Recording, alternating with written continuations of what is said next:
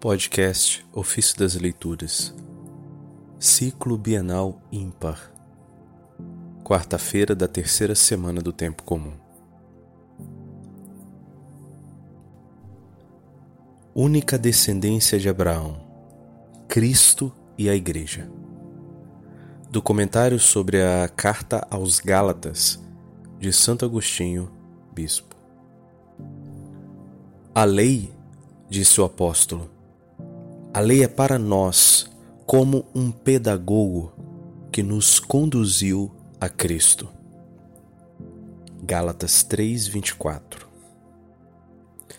Antes nós estávamos fechados sob a custódia da lei. Mas logo que veio a fé, nós não estamos mais sob um, sob um pedagogo. Está em Gálatas 3, verso 23 e 25. Corrige assim aqueles que tornam vã a graça de Cristo, e como se ainda não tivessem vindo aquele que deveria chamar-nos à liberdade, querem ainda permanecer sob o pedagogo. Quando disse que todos pela fé são filhos de Deus, enquanto aquele que é batizado é revestido de Cristo, quer demonstrar que os gentios, mesmo que não tenham ficado sob a sujeição do pedagogo, não devem se desesperar, pensando que não podem se considerar filhos revestidos de Cristo mediante a fé, todos se tornam filhos. Não por natureza, como o unigênito, que é também a sabedoria de Deus, e nem por simples usurpação da pessoa da sabedoria e de suas ações. Uno com a sabedoria é o próprio mediador, Cristo, por ela elevado na sua humanidade sem qualquer interposição ou intervenção de outro mediador. Eles, porém, se tornam filhos pela participação da sabedoria, por força e por causa da fé no mediador. Através desta fé, não há diferença entre judeus e gregos, entre escravos e livres, entre homens e mulheres, pois todos os que têm a fé são um só em Cristo Jesus. E se isto realiza a fé, com a qual se vive segundo a justiça nesta vida, quanto mais plenamente e perfeitamente não fará a própria visão quando o veremos face a face? Agora, de fato, mesmo tendo pela justificação da fé as primícias do Espírito, que é vida, todavia, porque pelo pecado o corpo ainda está sujeito à morte, estas diferenças entre judeus e gentios, e de condições sociais e de sexo, mesmo sendo eliminadas pela unidade da fé, permanecem ainda na existência terrena.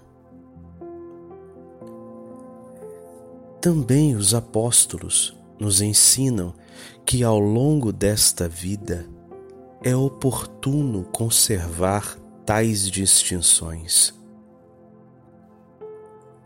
Eles, além disso, nos dão valiosíssimas normas para vivermos juntos mesmo mantendo as diferenças devidas à nacionalidade, à condição entre escravos e senhores, sexo e outras diferenças que eventualmente possam se manifestar.